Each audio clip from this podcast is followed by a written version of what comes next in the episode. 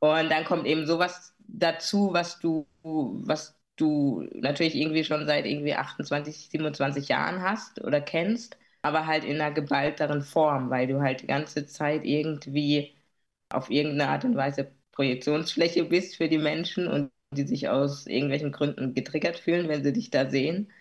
Und vielleicht auch so diese, diese Dinge nicht zusammenpassen. Eine sehr, sehr dunkle Frau, die aber irgendwie akzentfrei Deutsch spricht. Und ja, das war dann sehr, sehr mühsam für mich anstrengend. Ich war auch überfordert am Anfang, weil ich gar nicht wusste, ja, ab wann kann ich mich denn irgendwie an wen wenden? Habe dann erstmal ganz, ganz viele Vorfälle gesammelt, wie so ein Hamster. Und das war auch ein Fehler von mir, das weiß ich bis heute, dass ich da hätte viel, viel schneller reagieren sollen. Ne?